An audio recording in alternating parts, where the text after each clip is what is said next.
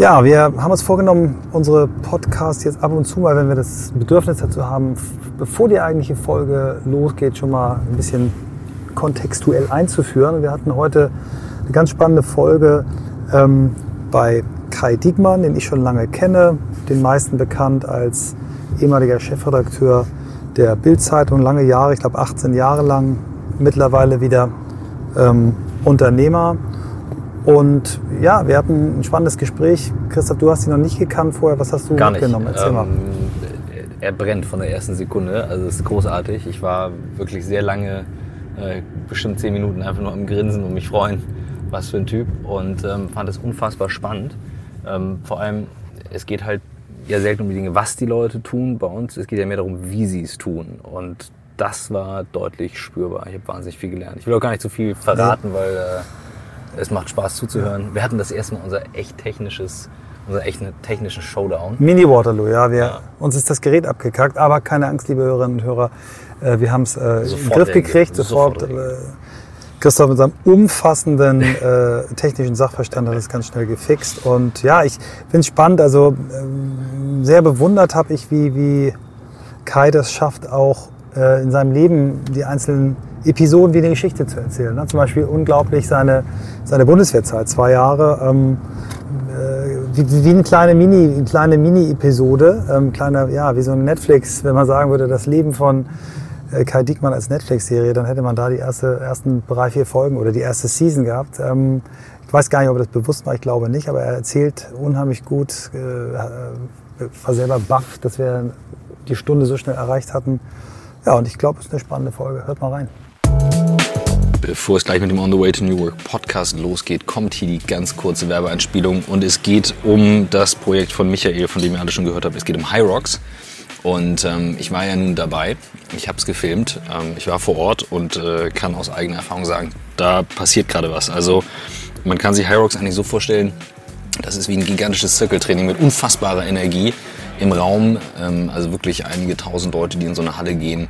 Ähm, ihr lauft acht Runden, ihr macht acht Übungen und ähm, mein, mein so erster Gedanke war, ja, easy, das kriegt man hin und dann habe ich gesehen, boah, das ist richtig anstrengend. Aber ihr lauft eben gegen euch selbst, gegen die eigene Zeit und in eurer, in eurer Klasse, in der man läuft. Wir haben jetzt die erste WM mitgefilmt, die Hyrox WM. Und ähm, es wird einen Film geben, der premiert am 11. Juni. Ich sage gleich mehr dazu. Und ähm, geht mal auf die Hyrox-Seite, also hyrox.com. Und ihr könnt dort mit dem Code Hyrox, großgeschrieben, minus Michael minus Trautmann, jeweils das M und das T, T groß, euch anmelden und bekommt ein, äh, eine Vergünstigung auf das Ticket. Die nächste Veranstaltung wird in den USA sein, Hyrox Miami, also ziemlich cool, aber es gibt auch etliche Sachen, die anstehen in Europa. Ähm, das hat echt Potenzial. Und ich sage das jetzt als derjenige, der es einfach gesehen hat und dabei war und diese Energie gespürt hat. Und wir hoffen, dass wir das in dem Film, in dieser kleinen Mini-Dokumentation über die erste Hyrox WM rüberbringen können. Am 11.06. premiert der Film. Ähm, wir werden ihn ähm, dann auch auf YouTube veröffentlichen. Das Ganze bei mir im Kanal, also youtube.com slash Christoph Magnussen. Ähm, schaut euch aber Hyrox unbedingt an, äh, hyrox.com und mit dem, wie gesagt, Code von Michael gibt es auch eine Vergünstigung. Ziemlich coole Nummer. So, jetzt viel Spaß mit der neuen Folge.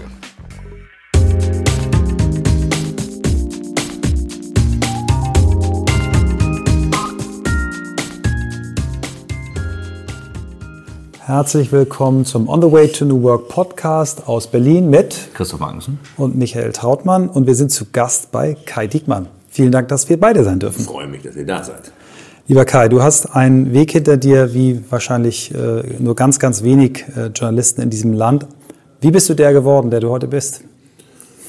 Eine Menge Zufälle äh, und äh, eine Menge wirklich guter äh, Mentoren und von Anfang an ähm, das Glück gehabt, immer das tun äh, zu können und das tun zu dürfen, was ich machen wollte. Ich habe also nie Dinge beruflich tun müssen. Und ich glaube, das macht einen, den entscheidenden Unterschied aus. Du musst etwas tun wollen und nicht tun müssen. Und dann bist du da am Ende auch ähm, erfolgreich. Und ähm, meine Eltern waren, seitdem ich ein Kind bin, davon überzeugt, dass ich eine Profilneurose habe. Und die ähm, lebt sich dann am besten oder sehr gut kann man die im Journalismus ausleben. Haben die dir das sofort gespiegelt oder haben die gesagt, du? Ja, sehr frühzeitig. Und ich habe ja ähm, auch schon als, äh, ähm, also in der Schule eine Schülerzeitung äh, gemacht, angefangen, aber eben nicht nur irgendeine Schülerzeitung, sondern die hatte am Ende 35.000 Auflage. In welcher Stadt bist du groß geworden? Bielefeld. Mhm. Äh, äh, Bielefeld war dann zu klein für diese Schülerzeitung. Wir sind in benachbarte Orte gegangen, äh, haben diese Zeitung ausschließlich mit Werbung finanziert, haben dann Lokalteile gemacht und am Ende ist sie von der örtlichen Regionalzeitung gedruckt worden in Westfalenbad Bielefeld. Und wir waren, ich weiß, dass wir die größte Schülerzeitung äh, Nordrhein-Westfalens war. Äh, Lenny Fischer, äh, mit dem ich es damals zusammen gemacht habe, sagt, wir waren noch die größten in Deutschland. Ähm, am Ende haben wir uns dann übrigens äh, getrennt, äh, Lenny und ich. Es gab dann fortan zwei äh, Schülerzeitungen, weil er war für die Kohle zuständig bei der Schülerzeitung, ich für die Inhalte.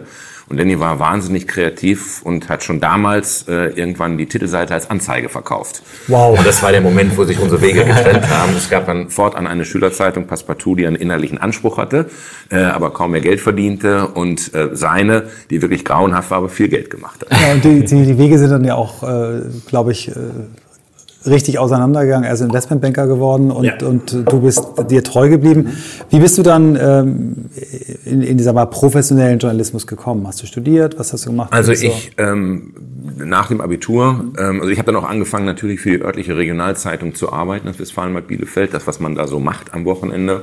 Äh, Fotos und Text von allen möglichen Veranstaltungen und hatte mich dann, bin sehr politisch gewesen, äh, Anfang der 80er, NATO-Doppelbeschluss äh, und so weiter und so fort äh, sehr politisch gewesen und hatte mich bewusst für den Dienst in der Bundeswehr entschieden und habe mich auch verpflichtet in einer Zeit, in der viele äh, Bekannte und äh, ähm, den Dienst verweigert haben, habe ich gesagt, ich verpflichte mich für zwei Jahre und bin zur Panzerartillerie nach äh, Münster-Handorf äh, gekommen. Ähm, die Panzerartillerie und ich waren ein großes Missverständnis. Ähm, Grundausbildung zwölf Wochen Davon habe ich gefühlt, glaube ich, zehn aus disziplinaren Gründen in der Kaserne verbracht. Und das ging gleich. Bist du auch mal richtig eingebuchtet worden? Nein, eingebuchtet worden bin ich nie, aber es ging gleich in der ersten Woche los, wo mich irgendein Unteroffizier anbrüllte, wo glauben Sie eigentlich, wo Sie sind, Kanonier Diekmann? Und ich habe ihm gesagt, nimm uns die Hand auf, du Arschloch. Äh, äh, und das war, das war das erste Wochenende. Und so ging das dann fröhlich weiter. Äh, ich wurde dann immer gezwungen, äh, äh, die zentrale Dienstvorschrift mit den entsprechenden Paragraphen abzuschreiben, wenn ich Fehlverhalten an den Tag gelegt hatte. Ähm, so zum Beispiel äh, äh, hatte ich meinen Schmidt nicht abgeschlossen, also du verführst Kameraden zum Kameradendiebstahl, äh, bitte Dienstvorschrift abschreiben, habe ich nicht getan, sondern ein Versetzungsgesuch geschrieben, weil sie mich offensichtlich mit lauter potenziellen Kriminellen zusammengelegt hätten. Ähm, so ging das dann weiter. Ich habe dann irgendwann begriffen, dass alles, alles, was die zentrale Dienstvorschrift nicht verbietet, muss umgekehrt erlaubt sein. Und damit habe ich sie furchtbar gequält. Also äh, meine Haare waren zu lang, also habe ich alles rasiert, bis auf ein, ein Horn, was mir hier vorne rausgewachsen ist. Und das konnten sie ziehen, wie sie wollten. Es kam nie an den Kragen ran und sah völlig absurd aus. Du durftest oder darfst, ich weiß gar nicht, wie es aktuell ist, zur Uniform nicht ohne weiteres eine Sonnenbrille tragen ähm, du brauchst dafür eine Sonnenbrillentragegenehmigung und die muss einen Grund haben. Also habe ich mir eine Bindehautentzündung attestieren lassen und bekam die Sonnenbrillentragegenehmigung. Dann habe ich natürlich nicht die Sonnenbrille gekauft oder getragen, von der sie annahm, dass sie kaufen würde, sondern ein großes rosa Modell.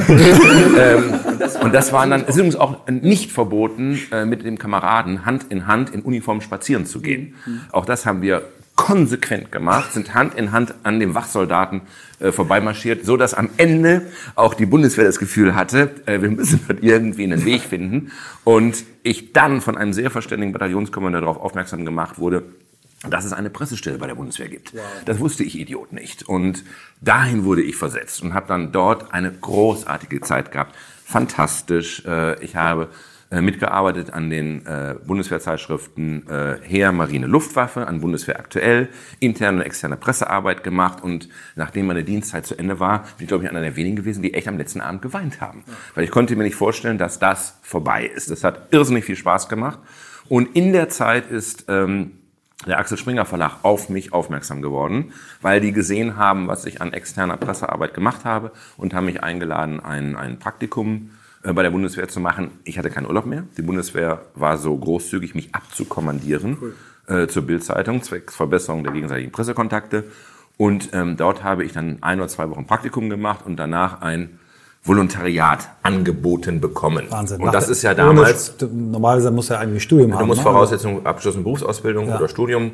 Äh, und äh, ich habe das angeboten bekommen auch noch bei der Bild am Sonntag, das heißt bei einem nationalen Titel. Äh, mit den Stationen Hamburg, Bonn, Korrespondentenbüro damals noch und New York.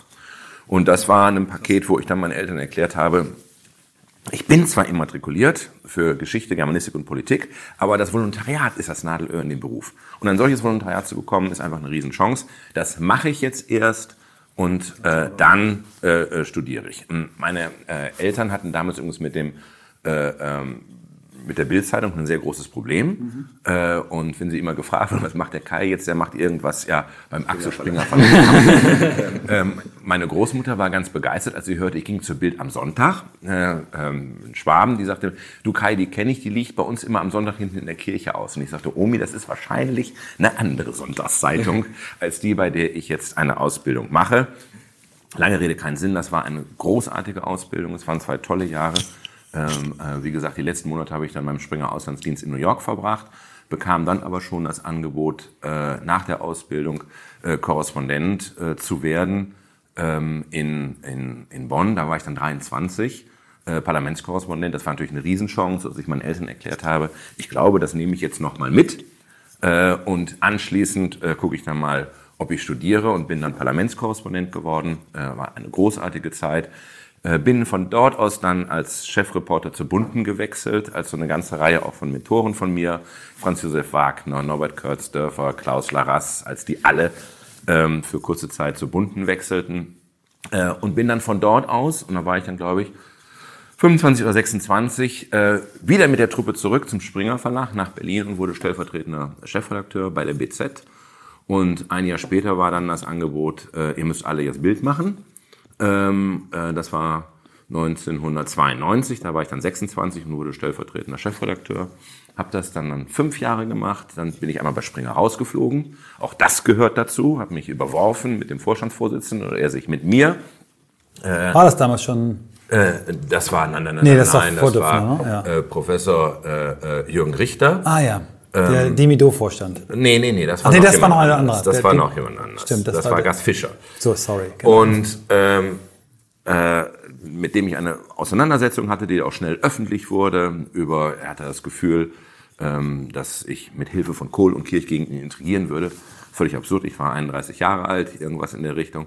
Und dann bekam ich den Hinweis von eigener Seite, ich soll doch mal ganz weit weggehen. Ganz weit weg, ganz weit weg. Und das habe ich gemacht. Äh, das ist übrigens eine tolle Erfahrung, einmal äh, rausgeschmissen zu werden. Ne? Also wenn du dann jemand vor dir steht und äh, Hausausweis, Handy, Autoschlüssel. Ne? Äh, mein Learning war, einen Hausausweis wirst du immer irgendwann nochmal bekommen müssen, aber nie wieder äh, ein Handy abgeben müssen, immer ein eigenes Handy und immer ein eigenes Auto, mhm. dass du nicht in so eine blöde Situation kommst. Ich bin nach äh, Miami geflogen, habe mir dort einen roten Ford Bronco gekauft. Ähm, zwei Wochen Spanisch gelernt, bin dann äh, von der Ostküste an die Westküste äh, und dann runter äh, nach Mexiko, Baja California, dann rübergesetzt mit dem Schiff und immer weiter nach Süden. Und ein paar Monate später kam ich dann in, und immer wo es mir gefiel, bin ich geblieben. Ein paar Monate später kam ich in Panama City an und da bekam ich einen Anruf vom Max Springer Verlag. Wir haben den Vorstandsvorsitzenden rausgeworfen. Du musst jetzt zurückkommen und wieder arbeiten. Und da habe ich gesagt, das ist prima dann müsst ihr mir ein Schiff besorgen, auf das ich das Auto stellen kann, weil äh, das Auto wird dir an jeder Grenze in den Pass gestempelt, damit du es nicht äh, äh, verkaufst. Und äh, das hätte noch mal drei Monate gedauert, bis ich zurückgekommen wäre in, äh, in die Vereinigten Staaten. Und es hätte lange gedauert. Und dann haben die irgendwann einen Bananendampfer gefunden. Da habe ich den Wagen drauf stellen können, so hatte ich ihn offiziell wieder ausgeführt. Äh, bin dann äh, zurückgeflogen und äh, bin dann Chefredakteur der Welt am Sonntag geworden, habe das äh, etwas über zwei Jahre gemacht, hat tierisch viel Spaß gemacht. Und ähm, 2000 äh, wurde dann Matthias Döpfner äh, Zeitungsvorstand und der hat mich dann äh, gefragt, ob ich nicht Bild machen möchte als Chefredakteur. Ist mir damals echt schwer gefallen, weil äh, Welt am Sonntag war ein großartiger Titel. Aber habe dann Ja gesagt äh, und habe am 1. Äh, Januar 2001 angefangen und ähm, aufgehört am 31. Januar 2017. Wahnsinn. Längste Zeit. Dieses, ja, ne? also ja äh, ehrlicherweise muss man aus heutiger Sicht sagen, zu lange. Mhm. Äh, zu lange für mich, zu lange für den Titel, zu lange für die Mannschaft. Weil irgendwann äh, auf der Habenseite unglaublich viel Routine, sehr viel Routine und Bild ist natürlich immer auch ein Crisis Case. Ne? Das heißt, da passiert immer irgendwo was. Und äh, das sind ähm, 850 Redakteure. Wir hatten irgendwann äh, allein im Print 34 verschiedene Ausgaben. Das heißt, und das ist immer natürlich auch ein journalistischer Tanz auf der Rasierklinge. Ja. Das heißt, wir reizen Dinge aus, wir gehen ans Limit. Und ähm, das ist ja nicht nur die Bundesausgabe, die du im Blick haben musstest, sondern du musst eben auch gucken, was machen die Kollegen in Nürnberg Süd. Und wenn dort irgendwas schiefgegangen war, dann war das natürlich immer bei dir gelandet. Ne? Es war nicht Nürnberg Süd, sondern das war Bild. Ne? Bild. So, das heißt, Bild war immer äh, äh, äh, möglicherweise Krise, immer ein Reputation Case und ähm, dort eine Routine zu entwickeln, irgendwann zu wissen, wie auf welche Knöpfe musst du drücken, was musst du jetzt machen. Das war nach acht, neun Jahren klar auf der Habenseite. Äh, auf der auf der auf der anderen Seite ähm, hat die Routine deine Kreativität erschlagen. Irgendwann hattest du auch year-round so viele Termine, positiv besetzte Termine, Aktionen, die wir gemacht haben, ein Bild für Bild und diese Ausstellung und jetzt machen wir das und die Ausgabe nur mit den guten Nachrichten, dass irgendwie das Jahr schon aus deiner Sicht optimal gesetzt war ja. und somit äh, der Hunger irgendwann ausgeblieben ist, zu sagen, das muss ich jetzt alles wieder einreißen. Mhm. Ne, weil du hast ja eingerissen. Du hast ja an, an einer bestimmten ja. Stelle, weil unser Businessmodell und weil das, was Journalismus ausmacht, ins, äh, ins Wanken geraten ist durch die Digitalisierung. Aber auch das war ein ganz schwieriger Prozess und der hat eine gewisse Vorbereitung äh, gebraucht. Ähm, aber es kommt auch noch hinzu, dass deine Mannschaft sich irgendwann und die Mannschaft war großartig. Und wenn ich heute was vermisse, nach wie vor, dann ist es die Mannschaft, weil das Team war toll. Ähm, das richtet sich so nach dir aus, dass gar nicht mehr zwingend in, äh, im Vordergrund steht, was will der Kunde, was will der Leser, sondern wie will Kai das. Hm. Im, Im besten Sinne. Ja. Und du dann auch nicht mehr darauf aufmerksam gemacht wirst oder zu selten aufmerksam gemacht wirst auf Fehler, die du machst. Mhm. Und äh, dann kommt natürlich noch hinzu, wenn du so lange äh, eine Marke prägst, dass es natürlich für jeden, der danach kommt, eine echte Schwierigkeit ist, dort wirklich einen Neuanfang äh, zu finden. Also insofern wäre mein Learning aus dieser langen Zeit, erstens, es war großartig. Es war fantastisch. Es war das Beste, was mir je passieren konnte. Und zweitens, ähm, man müsste wahrscheinlich eher den Mut haben und früher den Mut haben zu sagen, jetzt gehe ich, it's perfect und jetzt äh, muss man jemand anders haben. Wow, das ist, das ist New Work. Chefs, die sagen, die zugeben können, äh, dass es zu lang war. Wir haben äh, den, den äh, Thomas Vollmüller, den CEO von Xing, der selber gesagt hat, ich bin jetzt fast zehn Jahre da mhm. und ich, ich entscheide, ich gehe jetzt, weil ich glaube, ich habe jeden Stein zweimal umgedreht. Zehn Jahre ist Und jetzt ein, muss ein neuer hin. Zehn Jahre ist ein guter Rhythmus. Mhm. Also zehn Jahre ist ein guter Rhythmus. Bei mir kam hinzu, dass es zweimal Disruptionen gegeben hat, die dazu geführt haben, dass sich die zehn Jahre nicht wie zehn Jahre angeführt haben, sondern da kam einmal der Umzug einer gesamten Redaktion von Hamburg nach Berlin dazu das ist eine, eine riesen Aufgabe. Ne? Und da muss sich jeder neu erfinden. Und das ist, äh, ähm, das hat ja auch dazu geführt, dass wir uns hier alle neu zusammengesetzt haben. Und dann natürlich der Aufenthalt in Silicon Valley, der mhm. dazu geführt hat, dass du dich auch nochmal neu erfinden konntest. Insofern haben sich zumindest für mich die 16 Jahre nicht wie äh, 16 Jahre am Ende angefühlt. Ähm, aber ich sag mal, äh, im Sinne äh, der Marke, im Sinne der Mannschaft, glaube ich, ist es ist so zehn Jahre ein guter Rhythmus. Bevor wir, ganz kurz, bevor wir, bevor wir gleich zu, zu, zu, zum Silicon Valley kommen. Ich hatte ja mal die Chance, ich weiß nicht, ob du dich erinnerst, äh, dich mal einen Tag zu begleiten. Du hast ja damals so für CEOs eigentlich von großen Konzernen mhm. angeboten, nur so ein Tagespraktikum. Mhm. Habe ich dich mal angeschrieben, ich hätte das von meinem Freund Henning, der war damals CEO bei Unilever gehört und dachte, im Leben nicht antwortest du. Äh, ich würde das auch gerne machen, ich hatte damals eine kleine Agentur. Du hast sofort geantwortet. Wann? Ich hatte sofort einen Termin und dann bin ich einen Tag quasi dein, dein Praktikant gewesen. Mhm. Und ich weiß nicht, ob du dich an den Tag erinnerst, der war spektakulär für Bild.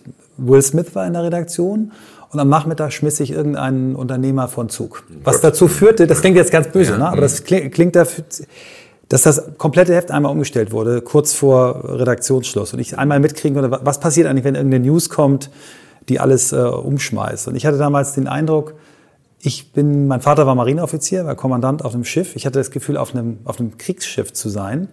Äh, so war das organisiert. Also auch jetzt nicht, nicht kriegerisch, aber dieses, was du beschrieben hast, alles auf einen Menschen zugeschnitten, dieser, dieser Redaktionstisch. Äh, du teilweise bist du mit ins Texten gegangen, hast mir gesagt, pass auf, such mal ein paar Bilder raus. Wie hält man, ich meine, das klang äh, oder das fühlte sich für mich nach einer Intensität an, wo ich sage, das kannst du mal zwei Wochen mal, aber wie geht das so lange? Wie hast du das, wie hast du das hingekriegt? Die Ähm, also tatsächlich, Bild ist die wahrscheinlich hierarchisch strukturierteste Redaktion äh, in Deutschland. War es zumindestens äh, im Bereich Print. Ähm, digital funktioniert natürlich immer etwas dezentraler. Da kannst du nicht so den, äh, äh, die Faust drauf haben, äh, wie du das ähm, äh, im Print gehabt hast. Dazu muss man natürlich auch ähm, das Geheimnis von Bild verstehen. Also ähm, Bild ist ja keine strukturierte Zeitung wie die FAZ, wo der Kollege von der letzten Seite im ersten Blatt genau äh, weiß, äh, was er braucht. Ne? Er braucht die drei Kommentare, er braucht zwei Hintergrundberichte und er braucht noch ein Porträt des Tages. So funktioniert Bild ja nicht, sondern Bild ist ja, ähm, ich habe Bild immer mit Coca-Cola verglichen. Ne? Äh, sehr starker Brand und wir wissen, es ist eine geheimnisvolle Mischung aus äh, Zucker und Nikotin, die am Ende süchtig macht. Ne? Das ist eigentlich auch das, was, was Bild ausmachen soll, was übrigens äh, alle guten Inhalte ausmacht. Auch es gilt für einen Kinofilm, äh, genauso wie für eine Netflix-Serie, äh, genauso für ein tolles Buch. Es muss süchtig machen, eine Reihe, die süchtig machen muss. So. Und das funktioniert in der, in der Kreation so ähnlich wie ein Vier-Gänge-Menü. Ähm, da kann der Chefkoch, äh, äh, der Maître de Cuisine, auch nicht dem äh, Team, das die Vorspeisen macht, sagen, ihr macht mal die Vorspeise, ihr lasst euch eine Hauptspeise einfallen und äh, ihr macht die Nachspeise. Sondern es muss ja aufeinander perfekt abgestimmt sein.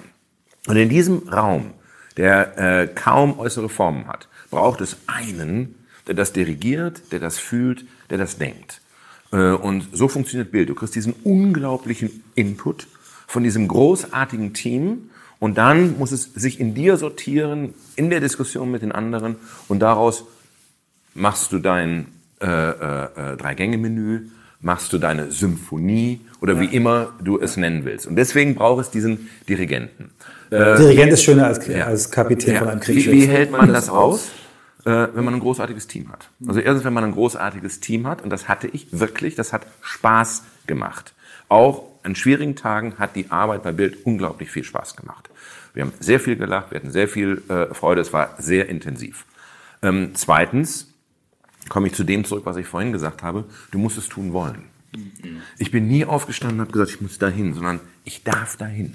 Ich habe das bis zum letzten Tag, das ist für mich immer ein großes Rätsel gewesen, dass mir dieses Haus sehr viel Geld dafür bezahlt, dass ich das machen darf, was ich so gerne tue äh, in Geschichten denken, äh, Geschichten inszenieren, Geschichten äh, kreieren, Emotionen wecken, ähm, diskutieren, Themen setzen, Nachrichten setzen, Exklusivnachrichten haben. Das alles war für mich äh, eine großartige Welt und das war für mich eben etwas, ähm, was mir Spaß gemacht hat. Einfach unglaublich viel der Spaß, äh, Freude, äh, ein Anspruch gewesen ist und den zu erfüllen. Manchmal besonders gut, manchmal auch weniger gut. Und dann kommt immer noch das Geheimnis hinzu, Tageszeitung. Tage, an denen du weniger gut bist, die sind am Abend abgeräumt. Mhm. Und du hast die Chance, es am nächsten Tag besser zu machen. Und das ist etwas, das ist ein, das ist wie ein Jungbrunnen. Das ist ein ewiger, ehrlicher Jungbrunnen. Kannst du dir aber vorstellen, dass es Menschen gibt, denen es schwerfällt, rauszufinden, was sie wirklich machen wollen? Also ich, ich sehe dich seit der ersten Minute an brennen, wie du, wie du das erzählst und darüber, darüber sprichst aber auch mit einer Klarheit, wo du sagst, ja, ich wollte das so machen und das wollte ich nicht machen. Und bei der Bundeswehr bin ich denen so auf den Sack gegangen ähm, in den Themen. Also kannst du dir überhaupt vorstellen, dass es Menschen gibt, die da Schwierigkeiten haben, das rauszufinden? Ähm, ähm, das glaube ähm, glaub ich schon. Guck mal, ich sehe das ja äh, bei meinen eigenen Kindern ähm, so tastend, wobei ich da jetzt beruhigend noch sage, naja gut, bei der 17-Jährigen, die ist jetzt, da wusste ich schon, als ich 17 war, da hatte ich schon eine Vorstellung davon, in mhm. welche Richtung das gehen sollte. Und ich sehe, wie bei meinen Kindern das noch tastend ist. Ich hatte natürlich auch das ganze Programm von, als ich Messdiener war, wollte ich Pfarrer werden, dann wollte ich Tierarzt werden. Ne? Aber das fand noch davor statt. Mhm. Ähm, und dann war es irgendwann für mich intuitiv klar, äh, wohin ich will. Ich kann mir sehr gut vorstellen, dass das eine Herausforderung ist, für sich entscheiden zu müssen, was kann ich eigentlich, wo bin ich gut drin und was will ich eigentlich. Und ich halte für ganz entscheidend dieses wirklich Wollen. Das Wollen ist für mich ähm, das wichtigste Kriterium. Ähm, wir haben ja beide diese Woche ähm, das Vergnügen gehabt, äh, Yuval Harari äh, äh, zu erleben. Der sagt ja voraus, dass wir äh, in Kürze Algorithmen haben werden, die mir bei solchen Entscheidungen helfen, weil sie in der Lage sind, ähm, weil sie mich besser kennen, als ich mich selber kenne und mir äh, dabei helfen, ähm, zu entscheiden, was sind meine Abilities, wo bin ich besonders gut drin, was sind äh, Was kann ich und was kann ich nicht? Das ist ja der, wir haben äh, kurz darüber gesprochen, der Gründer von New York, der Friedrich Bergmann, 88. Das ja. ist ja einer seiner Kernsätze, zu sagen, rauszufinden, was will ich wirklich, wirklich. Also mit wirklich zweimal Wiederholung, was will ich wirklich, wirklich. Und als es anfing in den 70ern, in der 70er, Automobilindustrie, ähm, hat er mit Menschen, die halt hinter dem Fließband waren, diese Frage beantwortet. Die sind teilweise in Tränen ausgebrochen, weil denen niemand, niemals diese Frage gestellt hat. Also jetzt, äh, das, ich hoffe, das kommt nicht falsch rüber und nicht arrogant rüber. Aber ich bin immer mit der Straßenbahn äh, zur Schule gefahren. Ne? Ich war Bielefeld-Brackwede am einen Ende der Stadt, am Südhang des Teutoburger Walds und bin zu den Ursulinen gegangen, ne? weil meine Mutter und meine Großmutter sind da schon hingegangen, also mussten wir dort auch hin. Tolle Schule übrigens, ich bin wahnsinnig gern zur Schule gegangen. Ähm, und immer mit der Straßenbahn gefahren. Und ich habe mir immer vorgestellt, wie ist das eigentlich, wenn du 40 Jahre lang die Linie 1 fährst? Also wie kriegst du das hin? Also wo, du kannst ja, du kannst ja nicht mal eine Abkürzung. du fährst immer Linie 1. Von Senne nach Jöllenbeck und zurück. Also äh, wie kriegst du das im Kopf klar? Äh, und das waren so Sachen, die haben mich auch ähm, ähm, immer beschäftigt. Und ehrlicherweise bewundere ich natürlich. Heute habe ich einen anderen Blick drauf. Natürlich hat der Verantwortung. Ne? Wenn ich heute weiß, da ist ein Straßenbahnfahrer in äh, äh Potsdam, ähm, dem vertraue ich meine Kinder an. Ne? Der hat eine Verantwortung. Der hat eine Verantwortung, darauf zu achten, dass er vorne keinen Unfall fährt, dass er hinten in der Bahn nicht irgendwelche Betrunkenen sind, die mit den Kindern Unsinn machen sehe ich heute anders. Aber das ist tatsächlich, finde ich, einer der ganz zentralen und wie war das in deinem Team? Weil du sagst, du hast ein unglaublich starkes Team gehabt. Das heißt, wenn, da müssen ja auch unfassbar viele Leute gewesen sein, die wirklich wollten. Ja, ja. Das halte ich ja auch nach wie vor. Auch das ist ja eine Sache, die mich hier heute äh, äh, äh, in unserem Unternehmen, Story Machine, äh, Philipp nennt das immer die No-Asshole-Politik. Da mag es Leute geben, die fachlich großartig sind. Aber sie müssen hier auch in, ins ja. Team passen. Wir sagen nicht, äh, ich muss hier mit jedem in den Urlaub fahren können. Aber ich möchte mit jedem wenigstens ein Wochenende irgendwo hinfahren können und trotzdem Freude haben. Und das war immer ein Ding ähm, von Anfang an.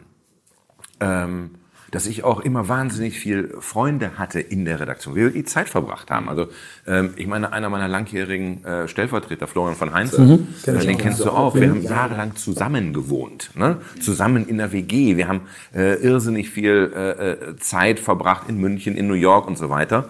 Also ähm, es ist, äh, ich glaube, es geht darum, nicht zu sagen, ich habe da einen Job, mit dem verdiene ich Geld, sondern das ist das ist ein Ding und das passt dort irgendwie rein und es macht und es macht Freude und so habe ich eigentlich immer die Mitarbeiter auch ausgesucht. Entweder habe ich sie gefunden oder sie haben mich auch gefunden.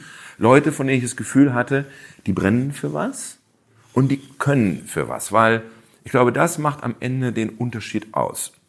Die letzten zehn Prozent, äh, die dich als Unternehmen besser machen, ähm, als deine Wettbewerber. Die kriegst du, weil dein Team für dich brennt, weil es für eine Idee brennt und weil sie eben diese 10, 100, 1000 Meter extra gehen. Das kriegst du nicht mit Geld, äh, das kriegst du nicht mit Fantasieposition in der Hierarchie, sondern wirklich, weil die genauso für eine Sache brennen, äh, wie du das tust. Und ähm, das war immer für mich ganz entscheidend, so die Mitarbeiter zu finden. Und ähm, das ist sicherlich auch kein Zufall, dass wir über die Jahre äh, in ganz wichtigen Positionen kaum eine Fluktuation hatten. Und dass das Leute waren, wir haben uns dann auch, ich sag mal, mit den negativen Dingen, aber auch blind verstanden. Ich konnte also meine Artdirektorin Veronika Ilmer, ähm, die ich irgendwann äh, aus Wien bekommen habe, mit der ich 18, 20 Jahre zusammengearbeitet habe, blind. Also wir, ich, ich, wenn ich manchmal Dinge nicht ausdrücken konnte, ich gucke auf eine Seite geguckt und habe nicht ausdrücken können, was mir an, an deinem Blick hat sie es schon. Aber sie hat begriffen, was ich meinte und ähm, wohin wir wollen. Wer hat den Impuls gehabt, äh, euch also ins Silicon Valley zu gehen? Wie war die Konstellation damals? Die, die Geschichte kennen natürlich die Brancheninsider, ja. aber wir haben auch ganz viele Leute außerhalb der Branche. Äh, das war äh, ganz klar Matthias Döpfner. Mhm. Das war im Mai 2012. Ähm, da wäre unser Gründer Axel Springer 100 Jahre alt geworden. Und Matthias Döpfner hat sich die Frage gestellt, was hätte Axel Springer in einer Situation gemacht, in der sein Geschäftsmodell äh, in dieser Art bedroht gewesen wäre, wie wir es zu diesem Zeitpunkt waren, durch die Digitalisierung. Und seine Antwort ist gewesen, ich gehe dorthin, an den Ort, von dem aus die Veränderung kommt. Und das ist das Silicon Valley. Ne? Äh, neun der weltweit zehn erfolgreichsten Tech-Companies sind dort angesiedelt, zwischen San Francisco im Norden und äh, San Jose im Süden. Und das war seine Idee. Zu sagen, hey, da schicke ich jetzt mal ein paar Leute hin und zwar nicht nur irgendwelche, Trip, sondern und nicht irgendwelche, sondern wir gehen mal voll ins Risiko. Top-Leute. Äh, äh, Peter Württemberger, Chefgeldverdiener des Verlages, äh, Martin Sinner, äh, Gründer von Idealo, äh, unser Obertecki und den Chefredakteur von Bild. Und zwar richtig lang, ein knappes Jahr, äh, ohne Auftrag. Ne? Sondern einfach kriegt eine Vorstellung davon, was dort passiert und habt eine Idee, wie wir darauf reagieren können und was sind eigentlich die, die Voraussetzungen, auch die kulturellen Voraussetzungen, um Wandel möglich zu machen. Und hier geht es ja mehr als um Wandel, es ist ja nicht nur eine Transformation, es ist ja eine Revolution. Was sind die Voraussetzungen, damit wir uns neu erfinden? Und ähm, das war überfallartig. Ne? Der hat uns mittags uns irgendwann hochgerufen und hat gesagt, kannst du dir das vorstellen?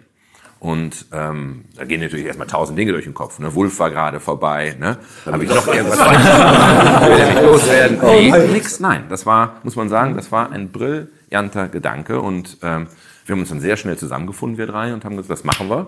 Dann war es die Idee von Katja gewesen, zu sagen, hör mal, macht's mal anders als sonst. Ich hatte ja schon andere äh, ähm, Missions bekommen in Polen und in Frankreich, wo ich dann über Wochen in irgendeinem Hotel oder Monate in einem Hotel gewohnt habe und sagt, geht nicht ins Hotel äh, ähm, mietet ein Haus und wohnt und lebt zusammen.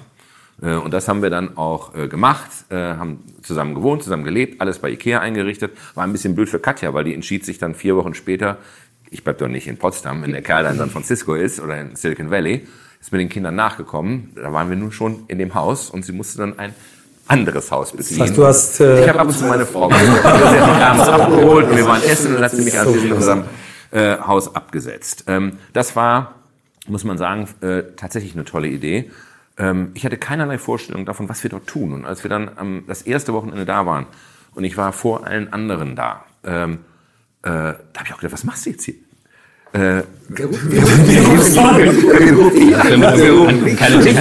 Äh, und äh, Axel, Axel Hu. Ne? und dann äh, klingelt es an der Tür und dann stand unser Nachbar vor der Tür und hat sich vorgestellt. Danny Shader, hi, I am a founder myself, you're new here and tomorrow there is a founder brunch und ich würde euch gerne einladen. Und dann war nur ich da. Und dann bin ich rüber am nächsten Tag und das war toll. Und habe dort gleich einen unserer ersten wichtigen Kontakte kennengelernt, äh, Katalin Voss, einen damals 17-jährigen Deutsch-Rumänen, der gerade sein Abitur in Heidelberg gemacht hatte und jetzt Freshman in Stanford war seit seinem zwölften Lebensjahr aber das Silicon Valley in- und auswendig kannte, weil er in jeden Ferien bei Apple gearbeitet und dort gecodet hat. Also, so. Äh, Den hast du am ersten Abend kennengelernt? Am ja. drüben. Ja. Und äh, sofort dann rübergeholt und mit ihnen äh, eine Vereinbarung getroffen. Du kannst Stanford-Studenten nicht so anstellen, aber wir haben ihm, glaube ich, für zwei oder für drei Jahre die Studiengebühren bezahlt in Stanford und dafür hatte er nur einen Auftrag. Uns jeden Montagnachmittag die spannendsten Kommilitonen ins Haus zu schleppen, denen er auf dem Campus begegnet. So, ähm, und so fängst du an, ein Netzwerk zu bauen. Das hat er dann auch konsequent gemacht. Und ich fand das auch immer ganz cool bei uns. Weil Habt ihr denn immer so Montagabend äh, einfach ja, get together? Bier, sonst irgendwas. Vor allem ganz Bier. Das war auch ganz wichtig für, äh, weil ne, Kalifornien 21. Äh, und wir haben tolle Leute kennengelernt, äh, eine Reihe von MBAs, mit denen wir dann sehr konkret Projekte gemacht haben und die dann auch zum Teil später bei Springer angefangen haben. Also das war zum Beispiel ein, ein Gedanke, die ist Networking. Ne? dieses Networking. Und dann kam Danny Shader am nächsten Tag hin und sagte, sag mal, was sind denn die fünf wichtigsten Leute, die ihr kennenlernen wollt? Wo kann ich euch helfen? Zeig mir mal eure Liste. Und das war ähm, eines der ersten Learnings überhaupt, dass selbst in einer durch und durch digitalisierten Welt die physische Nachbarschaft das physische Networken durch nichts ersetzt wird. Klammer auf, warum rennen wir denn auf alle diese Konferenzen, ne? wenn wir so super digital sind? Warum hat denn noch jeder noch eine richtige Visitenkarte? Ne? Weil dieses physische Gegenübersitzen, sich in die Augen gucken, ähm, das ist doch noch mal etwas anderes, als sich nur über E-Mails, äh, äh, Skype oder was auch immer auszutauschen.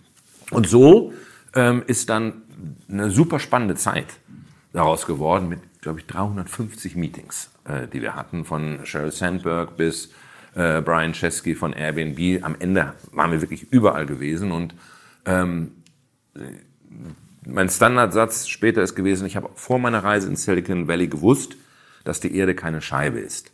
Ich habe allerdings keine Vorstellung davon gehabt, wie radikal die Veränderungen sind, die auf uns zukommen und wie schnell sie kommen. Also wir haben ja immer noch das Glück, dass ähm, von der Westküste ist ja selbst die Ostküste meilenweit weg und Europa noch weiter weg. Das heißt, viele der Entwicklungen, äh, die in Amerika schon sozusagen in the use sind, kommen mit einer gewissen Zeitverzögerung von durchschnittlich zwei bis drei Jahren zu uns, ne, weil der europäische Markt auch viel komplizierter ist, weil er fragmentiert ist, weil er nicht englischsprachig ist und so weiter. Weil er verhindert, Beispiel Uber. Weil er bestimmte Dinge äh, durch äh, Regulierung verhindert, so dass wir uns äh, eigentlich immer äh, ganz gut angucken können. UK wird immer viel früher erwischt. Ne?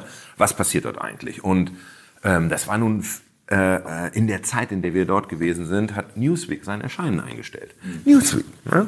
Dann hättest du damals jemandem gesagt, du, es kann sein, dass es vielleicht einen Spiegel irgendwann nicht mehr gibt oder den Stern. Dann hätten alle gesagt, äh, bist bekloppt. Das ist heute überhaupt nicht mehr ausgeschlossen. Ich meine, guck dir mal an, manche Dinge kommen ja mit einer Schnelligkeit und einer Macht. Und wenn sie dann da sind, die waren eben noch nicht da. Das ist immer so wie äh, Sonne, was äh, äh, zum Ende des Winters aufs Dach scheint. Und eben ist der Schnee noch da. Und dann reißt er einfach ab und rutscht runter und ist weg. Und dann kommen die kleinen Pflanzen. Ähm, seitdem wir Netflix und Apple TV bei uns zu Hause haben, ist lineares Fernsehen, Klammer auf, mit einer einzigen Ausnahme tot. Und wenn ich sage tot, meine ich nicht, wir gucken jetzt weniger, wir gucken gar kein lineares Fernsehen mehr. Ja.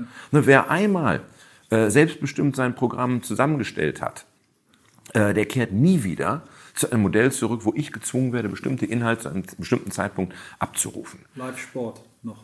Ja, Live-Sport und aus irgendeinem Grunde äh, Germany's Next Top. Ja, also so, so ne? Event. Eventformate. Eventformate, aber das ist es. Ne? So, und das war in den USA zu beobachten, wie die Zeitungen und Zeitschriften überhaupt nicht auf das äh, veränderte Nutzungsverhalten der Kunden reagiert haben. Also ich meine, mit der Digitalisierung hat sich ja die Zeitung buchstäblich in Luft aufgelöst. Digitalisierung ist Entmaterialisierung. Ne? Physisch äh, wird übersetzt in Bits und Bytes. Ne? Das ist mit der Videokassette, das ist mit der CD so und das ist eben auch mit dem Zeitungspapier so. Die ähm, der Großteil der amerikanischen Zeitungsverleger hat entschieden, das Geschäftsmodell so lange auszulutschen, wie es geht. Und eben nicht digitale Angebote in die Welt zu setzen, die zunächst kostenlos sind, die ich nicht monetarisieren kann, mit denen es mir aber gelingt, äh, den digitalen Raum über meine eigenen Marke zu besetzen, bevor das andere tun. Deswegen sind Angebote wie BuzzFeed, wie Huffington Post, wie Vox, ne, die einfach auf der grünen Wiese ohne irgendeine Legacy. Die mussten keinen Spagat machen. Ne? Mussten ne? niemals eine, eine Druckerei abschreiben. Nichts, ne? ne? sondern einfach dorthin gesetzt. Und die haben die digitalen Räume über den ähm, traditionellen Publishern besetzt. Und das war für mich eigentlich die wichtigste Erkenntnis zu sagen, ähm, wir müssen uns so schnell wie möglich digitalisieren, Klammer auf, und trotzdem in dem anderen Modell auch auf Papier noch innovativ bleiben, weil wir eine andere Demografie haben in Deutschland. Ähm, wir sind die meisten Deutschen na, Jahrgang 64. Das heißt, es gibt ganz viele von meiner Sorte, für die die Art des Medienkonsums, wie wir ihn über Jahrzehnte gelernt haben, in Fleisch und Blut übergegangen ist. Das heißt, bei uns vollzieht sich die Entwicklung etwas langsamer als in Ländern, die eine solche Demografie haben. Wir haben diese hier. Ähm, und trotzdem war mir klar, wir müssen so schnell wie möglich digitalisieren und müssen auch bereit sein, uns selber zu kannibalisieren. Das heißt, scheißegal, was die Mediendienste schreiben, was sie auch immer mit großer Leidenschaft getan äh, wie wir den Niedergang der gedruckten Auflage beschleunigen. Das war richtig. In order to digitize ourselves. Das heißt, wir haben das digitale Angebot radikal ausgebaut, attraktiver gemacht, zugänglicher gemacht, viel richer als alles das, was wir in der Zeitung machen konnten. Es gibt halt in der Zeitung keine bewegten Bilder, kein Sound, Animation und so weiter und so fort. Und das hat natürlich dazu geführt, äh, gleichzeitig äh, mit dem Größerwerden eines Publikums, was gar nicht mehr in die Nähe eines Kiosks kommt, dass die gedruck, der Niedergang der gedruckten Aufgabe sich beschleunigt hat. Als ich Chefredakteur wurde, hatte Bild, glaube ich, noch 4,1, 4,2, 4,3 Millionen verkaufte Exemplare. Als ich gegangen bin, 1,6. Kannst du sagen, was für eine Katastrophe. Heute erreicht Bild, aber über alle Kanäle, über äh, 31 Millionen Deutsche äh, on a monthly basis. Wir erreichen heute äh, ähm, ein Publikum, was wir nie, nie mit der gedruckten Zeitung erreicht hätten, weil wir sie eben am virtuellen Kiosk auf den Plattformen, auf denen sie medial sozialisiert werden, abholen können und wir sie dort früher nie getroffen hätten, weil wir physisch nicht in die Nähe gekommen sind. Ihr habt es ja auch ganz geschickt gemacht, äh, weil ihr euch ja auch als einer der ersten oder sogar ersten getraut habt, äh, eine Paywall einzuziehen, aber nicht ja. komplett, sondern immer gesagt, bestimmte Inhalte lassen wir frei, andere sind Premium. Ähm, ihr habt ja relativ schnell dann auch Geld damit verdient. Ja, weil wir uns diesen Mix erhalten wollten. Wir sind, ähm, wir sind ja dann ähm, zu dem Zeitpunkt auch schon digitaler Marktführer gewesen. Wir sind die Nummer eins gewesen, was die Reichweite angeht. Und haben äh, ähm, deswegen Winner Takes It All, was Werbung angeht, äh, dort sehr erfolgreich schon Reichweite vermarkten können und haben auch ordentlich Geld verdient. Und war aber klar, dass auf Dauer das nicht ausreichen wird und dass das andere digitale Anbieter möglicherweise besser können, weil sie anders targeten. Und immer eine Facebook kann mit seiner Datenkenntnis unsere Inhalte besser monetarisieren, als wir das können. So dass wir äh, davon überzeugt waren, wir brauchen auch ein entsprechendes Abo-Modell.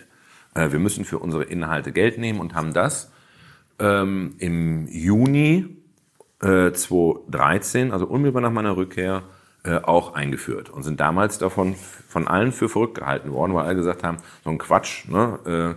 äh, äh, Inhalte, Content ist redundant äh, verfügbar in der digitalen Welt. Keiner wird bereit sein, für Inhalte Geld zu bezahlen. Das hat sich als falsch erwiesen. Wir sind, oder Bild ist heute mit über 400.000 digitalen Abonnenten äh, äh, Abonnementsführer überhaupt, äh, auch äh, verglichen mit der, mit der analogen Welt. Ne? Eine Marke, die nie eine Abonnements-History hatte, äh, ist auf einmal äh, Marktführer, wenn es um äh, äh, Abonnements geht. Und das hat sich herausgestellt, dass, dass Exklusivität, und das war ja ein Argument, es gibt nichts Exklusives mehr, schon richtig, ne? Mann tot, Bild sprach zuerst mit der Leiche, ähm, das war das Lebensgesetz von Bild. Ne? Bei uns musstest du es zuerst lesen. Ähm, das ist in der digitalen Welt natürlich nicht. Die reine Nachricht ist weg. Was aber nicht weg ist, ist die Art und Weise, wie Bild die Geschichte erzählt. Also da ist ein Trainerwechsel beim HSV. Ne? Das ist die blanke Nachricht. Die klauen sie uns alle. Aber wie erzählt Bild die Geschichte? Mhm. Und das ist die neue Exklusivität. Ich will das wissen. Und deswegen kommt es noch viel mehr darauf an, dass eine Marke auch wirklich ihren eigenen Charakter hat und unverwechselbar ist. Gerade in der Welt, in der unsere Inhalte frei vagabundieren, muss ich immer in der Lage sein, zu erkennen, entweder in der Art und Weise der Aufmachung oder äh, in der Art und Weise, wie es erzählt ist. Das sind Inhalte, die sind von Bild. Dieser Weg hat sich als äh, richtig erwiesen. Und wenn man sich anguckt, heute ist ja auch der Großteil der äh, Branche unserem Beispiel äh, gefolgt und ist dort auch durchaus erfolgreich. Glaubst du, dass so eine Spotify-Netflix-Logik sich auch irgendwann für, für Print, also gedruckten oder beziehungsweise geschriebenen Journalismus durchsetzen wird? Oder ist das, äh, äh Im Sinne von Streaming? Ja, also, dass du quasi eine, eine, eine, monatliche Nutzungsgebühr zahlst und auf alle, es gibt ja sowas schon, ne? auf alle Magazine, auf alle Tageszeitungen ja, zugreifen kannst? Also ich, das gab es ja auch, ich habe vergessen, wie das Ding hieß, das hatte ich in Amerika schon und dann habe ich da 14 Dollar äh, im Monat gezahlt und hatte, glaube ich, 120 Magazine äh, auf dem iPad ja. ne, äh, äh, zur Verfügung. Das kann sich aus meiner Sicht nicht rechnen. Nee. Äh, Spotify rechnet sich ja auch so für die Musikindustrie nicht, sondern äh, da hat sich dann einmal das Geschäftsmodell gedreht, verkehrt, genau. in dem äh, heute Spotify der Weg ist, um Marketing für meine äh, Live-Konzerte zu machen. Genau. Aber auch das ist ja wieder ein interessanter Trend. Äh, in einer Welt, in der alles redundant zur Verfügung steht, bekommt das Unikat auf einmal einen völlig anderen Wert. Das heißt, ähm, äh, zu einem Konzert zu gehen, ist wieder ein völlig anderes Erlebnis, äh, äh, als einfach nur eine Sache äh, zu hören.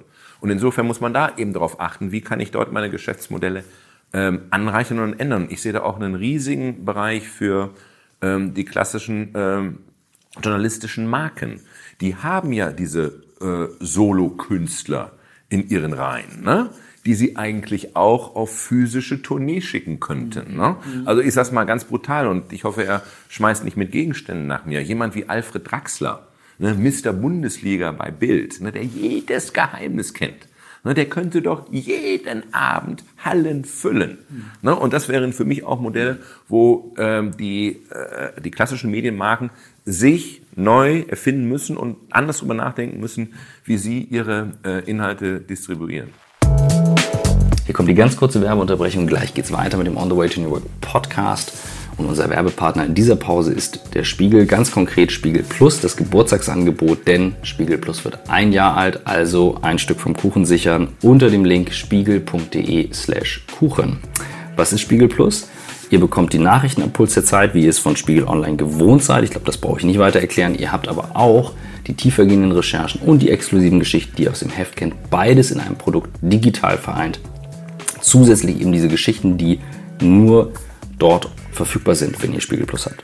Also, was sollte man wissen? Der Spiegel, wie ihr wisst, ist eine unabhängige Gruppe mit eigener Redaktion und eben diesen exklusiv recherchierten Geschichten. Ich glaube, ich brauche das nicht besonders weitgehend erklären. Es lohnt sich, ihr wisst, sehr viele unserer auch Gäste lesen sehr viel. Das heißt, hier kann man das tun und ihr bekommt eben unter spiegel.de slash Kuchen sechs Monate lang für 10 Euro statt für 19,99 die Möglichkeit, Spiegel Plus zu abonnieren. Das Ganze ist monatlich kündbar. Also einfach mal reinschauen. Und jetzt viel Spaß mit dem Rest der Folge. Das eine ist für mich das Geschäftsmodell und ähm, da sehe ich völlig klar, du kommst wieder, du hast den Impuls zu Setz sehen, aber viele Firmen tun sich ja schwer damit, das, was sie in Operations machen, zu digitalisieren. Das heißt, irgendwie hast du ja die Mannschaft dahinter bekommen, das auch mitzudrehen. Da muss ja unfassbar viel unter der Haube passiert sein, um dahin zu kommen. Und ich sag mal, sich das Geschäftsmodell zu erarbeiten, kann ja auch die Leistung dann eben eines Teams zu sein in anderen Branchen. Gibt es irgendwelche Erfahrungen, wo du sagst, okay, das haben wir komplett falsch gemacht, in die Richtung geht es richtig, das würde ich anders machen? Also das war äh, ein irrsinniger Kraftakt. Ähm, die, die, die größte Herausforderung, das gilt für jedes Unternehmen, das galt auch für Bild zu dem Zeitpunkt. Wir waren ja unglaublich erfolgreich.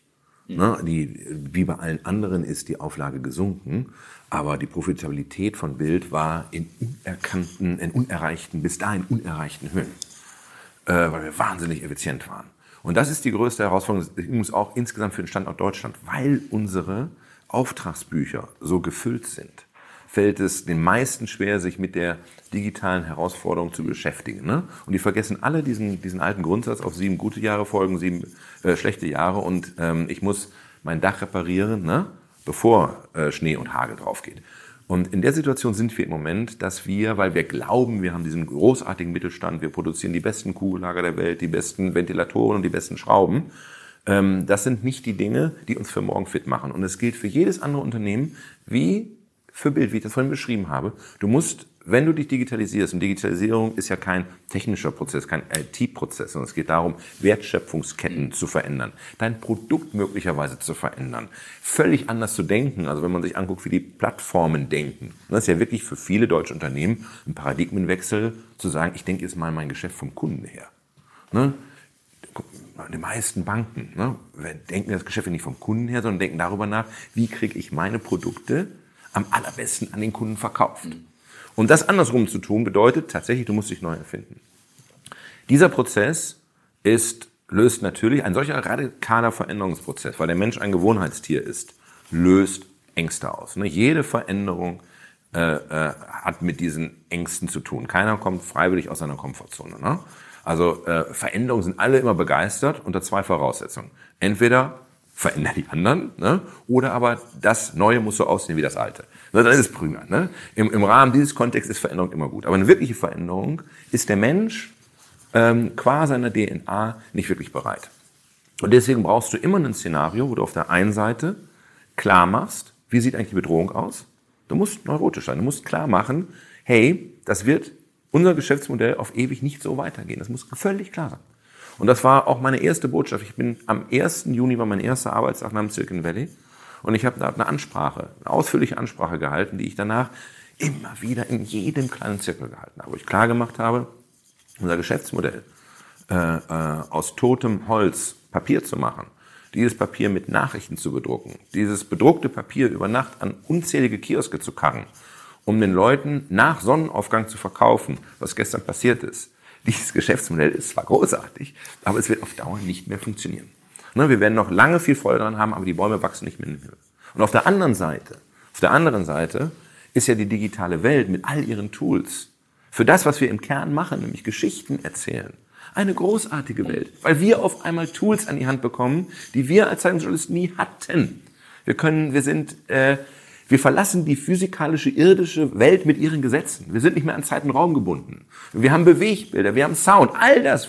Und wir können zu jedem Zeitpunkt erzählen, macht es besser. Und da, du brauchst diese Mischung aus Bedrohung und Vision, um einem Team klar zu machen, wir müssen uns neu finden. Und das war eben das, äh, äh, diese Transformation, diese Revolution von wir sind die Bild-Zeitung zu hin, wir sind Bild und Bild hat unter anderem auch eine Zeitung. Aber ist vor allem ein journalistisches Versprechen. Bild ist ein journalistisches Versprechen. Wir stehen für bestimmte Inhalte.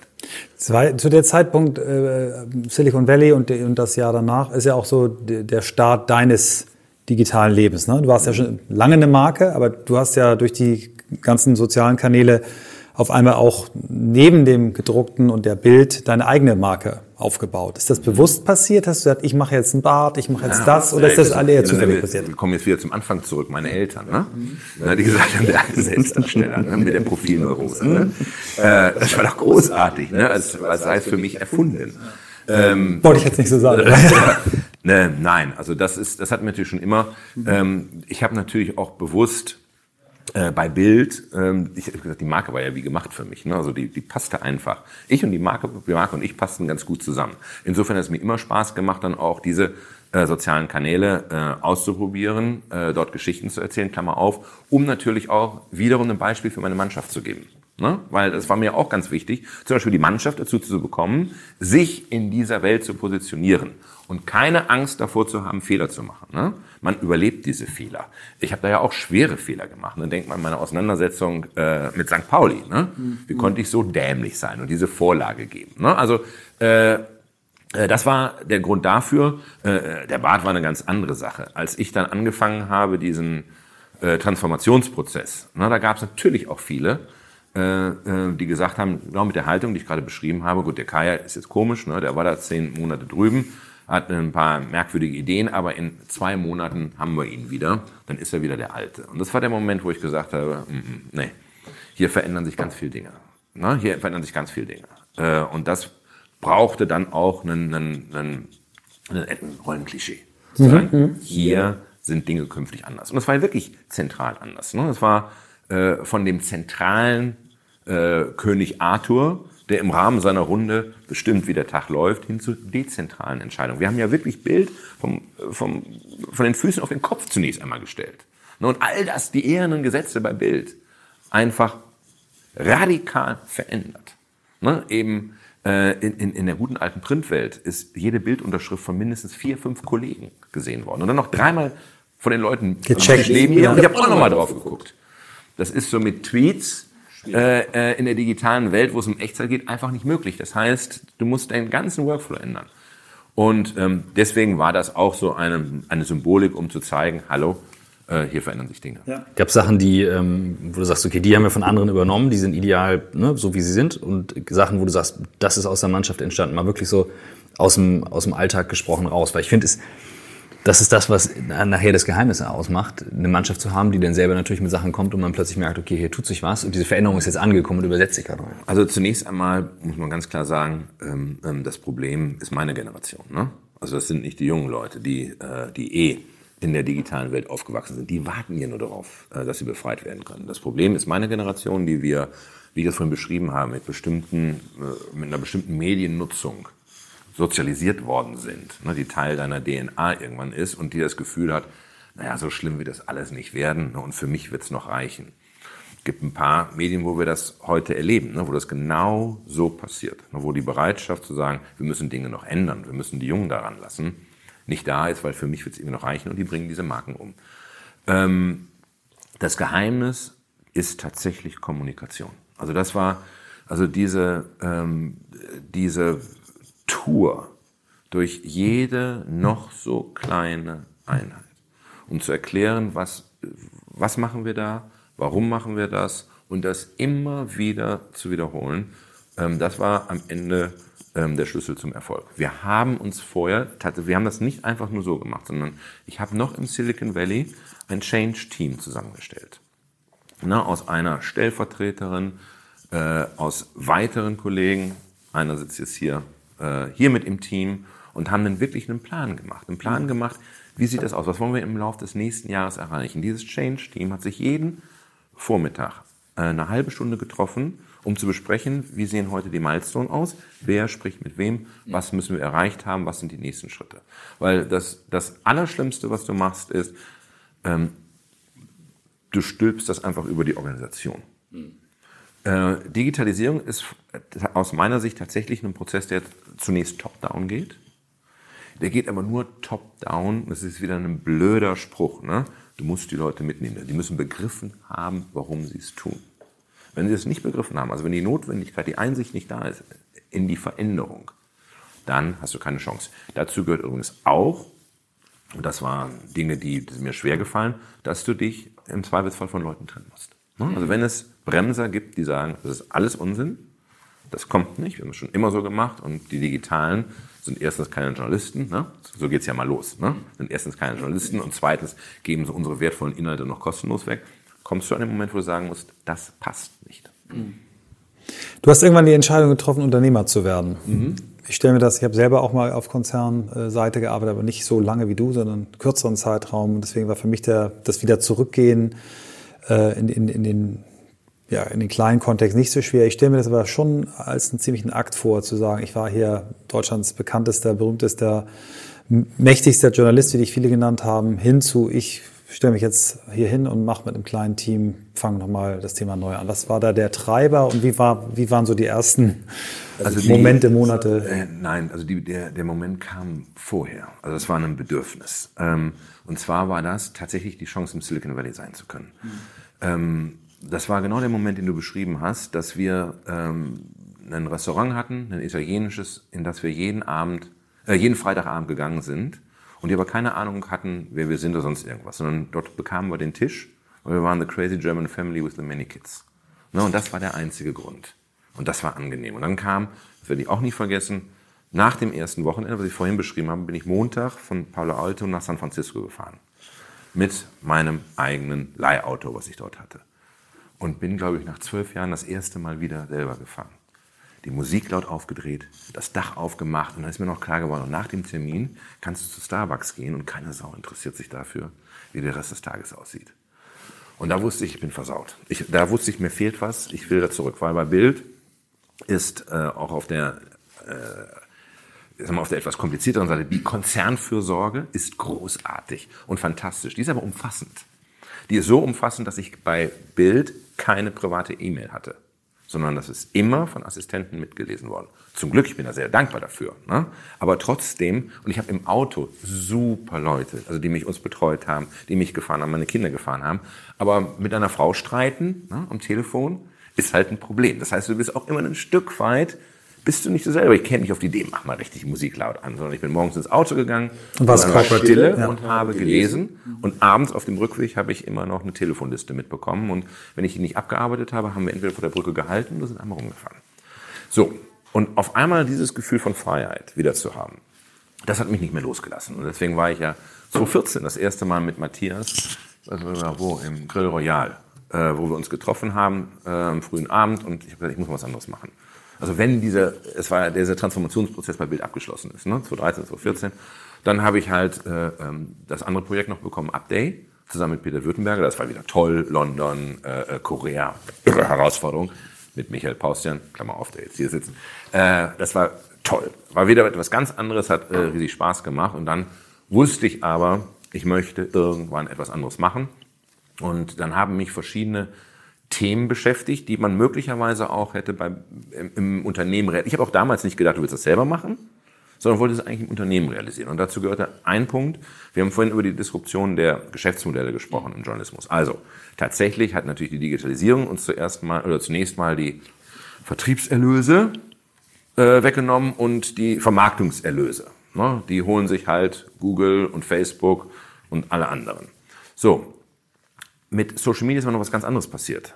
Da ist nämlich uns und Journalisten ein Stück weit die Seele aus dem Leib gerissen worden. Was sind wir denn in der Vergangenheit gewesen? Wir sind die Gatekeeper gewesen. Wir sind diejenigen, die äh, gewesen, die darüber entschieden haben, äh, wer, welche Person mit welchen Botschaften ein Massenpublikum oder ein Zielpublikum, ein spezifisches erreichen.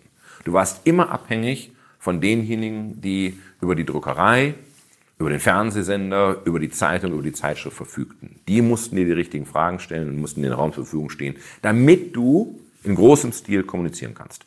Das ist mit Social Media vorbei. Mit Social Media sind heute all die Tools da, die du brauchst, um ein Massenpublikum zu erreichen. Und mit Google ist noch die unendliche Recherchemaschine da. Ne? Du kriegst alle Inhalte sind verfügbar. Du, das ist die, die Leistung des Journalisten, komplizierte Sachverhalte zu recherchieren, war ja noch viel höher einzuordnen früher, als, als ja. nichts da war. Ne? Also kein technisches Mittel. Aber eben vor allem diese Gatekeeper-Funktion. Ne? Auf einmal tritt äh, äh, ähm, dein Kunde von eben neben dich gleichberechtigt an den, an den Kiosk und published selbst. So, wer macht das am allerbesten? Donald Trump. na, ob man das mag oder nicht, aber er führt vor. Er hat 60 Millionen Follower auf Twitter, mehr als CNN und mehr als die New York Times. Und er zwingt sie sogar, seine Botschaften zu übernehmen. New York Times, äh, die, die CNN, 70 Prozent der Berichterstattung sind simple Screenshots seiner Tweets. Nur weil sie nur dort noch an die Inhalte kommen. Und das zeigt eben, wie du ohne auf die richtigen Fragen oder auf den Raum, den die New York Times und CNN einräumen, und dir die Fragen stellen, angewiesen zu sein, Herr deiner Botschaften bist und erfolgreich kommunizierst. Ähm, äh, jemand wie Taylor Swift über alle Plattformen, äh, glaube ich, 300 Millionen Follower. 300 Millionen Follower. Äh, dafür beschäftigt sie aber auch ein knapp 30-köpfiges Redaktionsteam, die ihr Leben in den Social Media inszenieren. Ne? Wann immer es um Publikumspreise geht, räumt übrigens alles ab, was ja logisch ist, mit dieser riesigen Scharen verloren. Und das war der Kerngedanke unseres Businessmodells, dass wir gesagt haben, es kommt eine Sache hinzu, die ist ganz wichtig, was diese Tools angeht. Die sind erstens da. Ne, du kannst nicht so tun äh, in der Kommunikationswelt, als seien sie nicht da. Du musst damit nicht Es wird morgen nicht abgeschaltet, das Richtig, Internet. Ne? Zweitens, du musst diese Tools bedienen können. Ne, das ist nichts etwas, was ich einfach so kann. Also, ich kann jetzt auch ins KDW gehen und mir eine Leinwand kaufen, Acryl, eine Staffelei und einen Pinsel.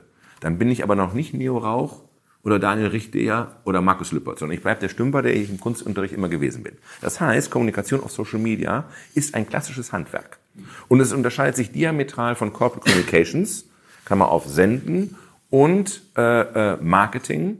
Oder ich meine das mit allem Respekt, das ist die Sprache der Werber, ist verbisch, ist eine völlig andere Sprache. Und hier reden wir über ein Publikum, ähm, was eine bestimmte Form von Storytelling äh, ähm, akzeptiert und damit auch die Werbebotschaft akzeptiert, wenn es in einer faktischen Art daherkommt. Und das war unsere Idee zu sagen, äh, wer kann das am besten, diese Art von Storytelling? Das können Journalisten am besten.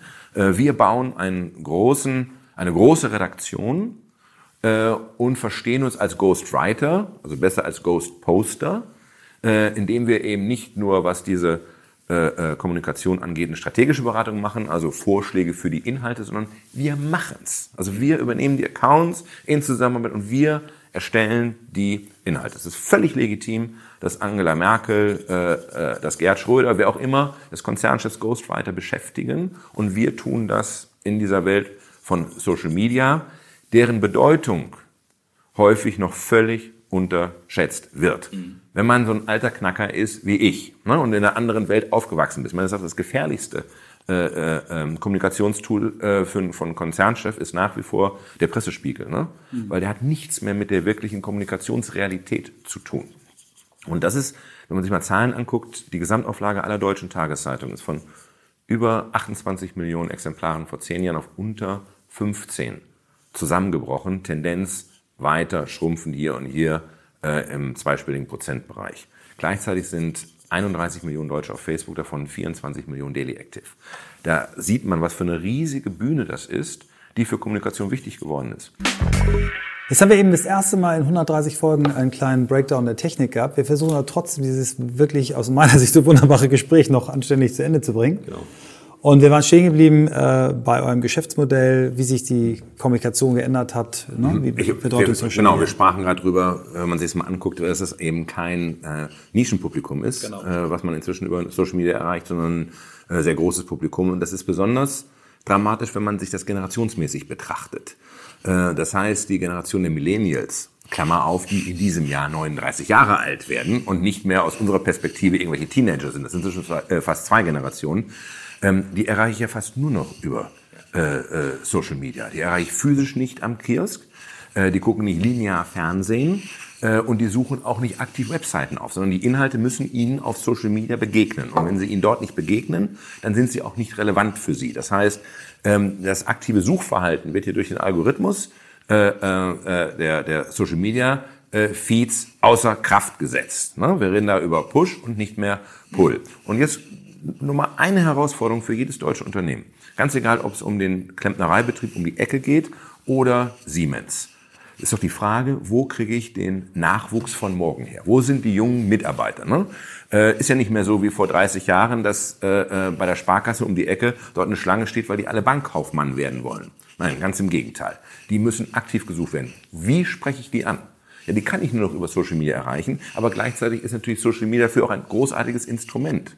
Also wenn ich beispielsweise das Innenleben meines Unternehmens darstellen möchte, äh, dann ist das äh, auf Instagram wie gemacht. Wie kommuniziere ich denn, wenn ich Siemens-Chef bin, mit meinen 385.000 Mitarbeitern? Ja, über Twitter kann ich das ganz hervorragend tun. Ähm, äh, Joe Keser, Klammer auf, ich kann über ihn reden, weil wir äh, dort nicht beraten, äh, nennt sich auf Twitter nicht etwa CEO von Siemens, sondern er schreibt, I'm one of 385.000 dedicated Siemens employees. Da geht nach jedem, nach innen schon mal das Herz auf und von außen betrachtet, was für eine coole Company. Du kannst Mitarbeiterfrühstücke machen, du kannst aber auch sagen, ich als CEO äh, äh, kommentiere, like oder reposte äh, den Kommentar eines Mitarbeiters und es zeigt auch wieder, sowohl innen als auch von außen, äh, äh, wie zugänglich dort jemand ist, wie cool jemand dort in der Führung ist. Und wenn wir vorhin darüber gesprochen haben, ähm, dass, dass, dass Arbeit heute auch etwas weit mehr ist als nur der klassische Geld- oder Broterwerb, sondern auch etwas damit zu tun hat, auch einen, einen, einen Meaning zu haben, eine Bedeutung zu haben, für jemanden zu brennen, dann zeigt das, was für eine Riesenchance mit Social Media existiert. Und umgekehrt gilt ja eben auch, ähm, ich muss dort heute zu Hause sein, ich muss das können, weil ähm, das ist ja keine Einbahnstraße sondern Social Media ist Gespräch. Das heißt, umgekehrt gibt es eben auch das Risiko, dass ein einziger Tweet möglicherweise ein Unternehmens schwer beschädigen kann. Und wir denken alle äh, an United Airlines, äh, äh, als dort der Passagier rausgezerrt worden ist. Ein einziger Tweet, der viral gegangen ist und dem Unternehmen anschließend eine Milliarde Unternehmenswert gekostet hat. Das sind die Herausforderungen. Da sind wir unterwegs, da beraten wir Unternehmen, aber nicht nur im Hinblick auf die Beratung, sondern wir gucken uns dann die Communications Needs an und gestalten diese Kommunikation. Wir machen sie hier aktiv. Und zwar für Unternehmen, Reaktion. für Marken und für Einzelpersonen. Für Unternehmen, für Marken und im Allgemeinen für äh, CEOs, CEOs ja, ja. Äh, Vorstandsmitglieder, die dann funktionieren als Role Model für ihre Marke und für ihr Unternehmen. Kai, wir könnten jetzt noch stundenlang weitersprechen. Ich würde mich freuen, wenn wir irgendwann noch mal eine zweite Folge Sollen machen, wir. weil noch einige Sachen offen geblieben sind. Du musst jetzt fliegen. Ähm, wir könnten jetzt auch noch über Harari sprechen können, das machen wir beim nächsten Mal. Wir danken dir für deine Zeit. Ähm, wir glauben, dass ihr ein gutes Geschäftsmodell habt. Ich als, als Werber habe äh, eine schöne Beobachtung. Das Thema entwickelt sich auf der Editorial-Seite, so wie ihr es betreibt, aber auch auf der äh, Umsatzseite hat Facebook mittlerweile äh, die Tageszeitung eingeholt. Wir machen die, wir bespielen die, die Werbung und ich glaube, es gibt, geht auch weiterhin eine friedliche Koexistenz, aber wir beobachten das sehr genau, was ihr macht. Toller Ansatz. Ähm, viele Grüße an Philipp Jessen, deinen Partner, mit dem du das, das hier machst. Mit dem habe ich damals die Du bist Deutschland-Kampagne zusammen gemacht. Ähm, ich glaube, ihr habt hier ein tolles Team zusammen. Euer Büro kann man nicht sehen. Wir machen noch ein paar Fotos. Da machen wir nachher mal ein Bild. Das lohnt ähm, sich nämlich sehr, ja. Ja, wünsche euch viel Erfolg. Ganz herzlichen Dank für das tolle Gespräch. Mir hat Spaß gemacht. Ganz vielen Dank. Super.